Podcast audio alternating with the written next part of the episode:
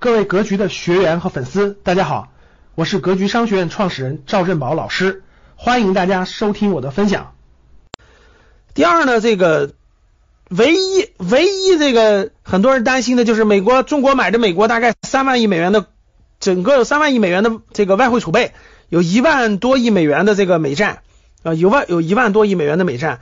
然后呢，这个美国冻结了中国持有的这个会会不会这个美国国会最后冻结了？中国持有的一万多亿的美债，就是这个这个这个，然后索赔呢，向中国索赔以后冻结呢？各位，这点呢，我也看了很多的资料，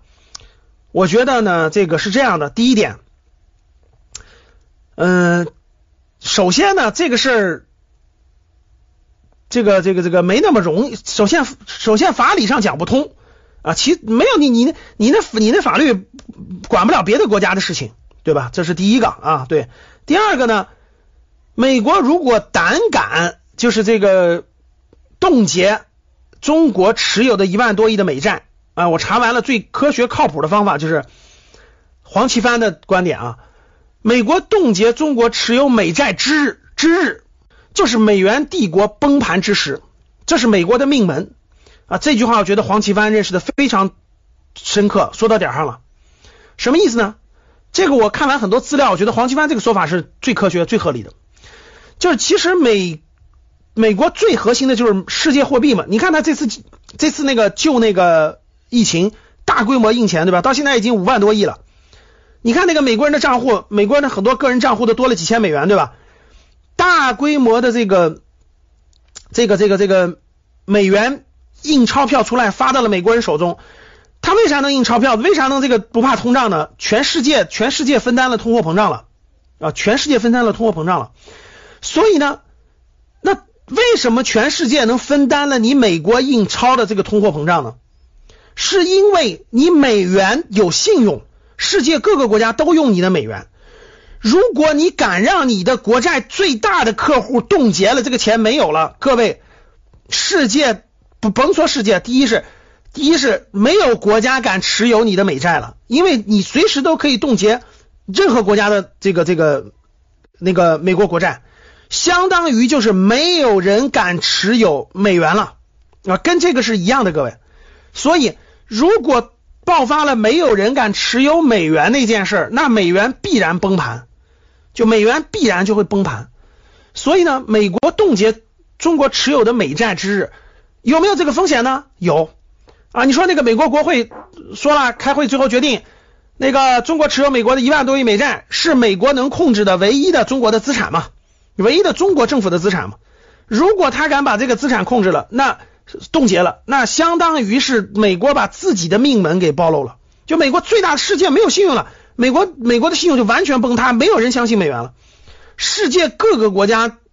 甭管都会抛弃这个美元的，就是美元帝国的崩盘之时。那这时候美元就是这个就没有任何信用了啊，没有任何信用的这个美元的崩盘也就完全崩盘了，各地必须用自己的货币那个那啥了。所以呢，这个这是一方面，就他自己相当于自己走了自己的死穴了，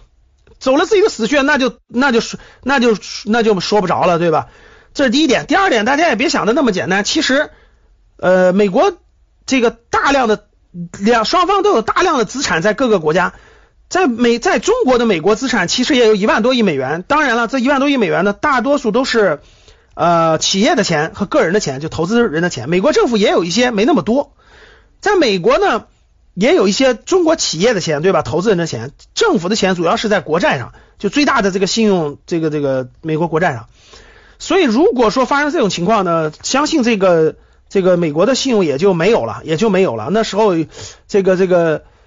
这个这个这个肯定是最大的这个，也是美国这个美元真真的是这个崩盘之时吧。啊，那时候肯定风险，那时候就不是那么简单的事了。那时候就是谁有谁有武器，谁说了算了，谁武器强大，谁说了算了啊，那就超越了咱们说的经济范畴了，那就属于的是那个那个那个看谁看谁武器硬了啊。所以呢，这个这点上咱们交流了，中美博弈是肯定要继续的，各位啊，中美博弈是肯定要继续的啊，这个不可能缓和啊，现特别是现在不可能缓和，但是中国的崛起是不可阻挡的。那这个事儿也不是随便任何一个力量可以阻挡得了的啊，也不是随便力量可以阻挡得了的。所以呢，这个这个不用担心这个这个这个那么多那个西欧国家等等等啥啊。所以呢，这个还是那句话吧，朋友来了有好酒，豺狼来了有猎枪，做好我们最就是底线思维，然后做好我们该做的事情，可能对这个对整个第二个问题呢，应该就是最好的解答了。所以大家知道了整个这个政治讹诈的这个逻辑背景，包括整个的这个那啥，我认为这个甩锅的图谋是无法得逞的，呃，甩锅的图谋是无法得逞的，呃，所谓的这种国际官司也是没有任何基础的，唯一的所谓的想冻结美债这个也是不可行的，所以呢，这个这个可能性几乎为零，几乎为零啊，所以呢，这个。这是这一点的问题和判断啊，我认为这个应该是走不到发生这种情这种情况，那基本上就不是经济问题了，那基本上就是打仗的问题了啊。感谢大家的收听，本期就到这里。想互动交流学习，请加微信三幺幺七五幺五八二九三幺幺七五幺五八二九，欢迎大家订阅收藏。咱们下期再见。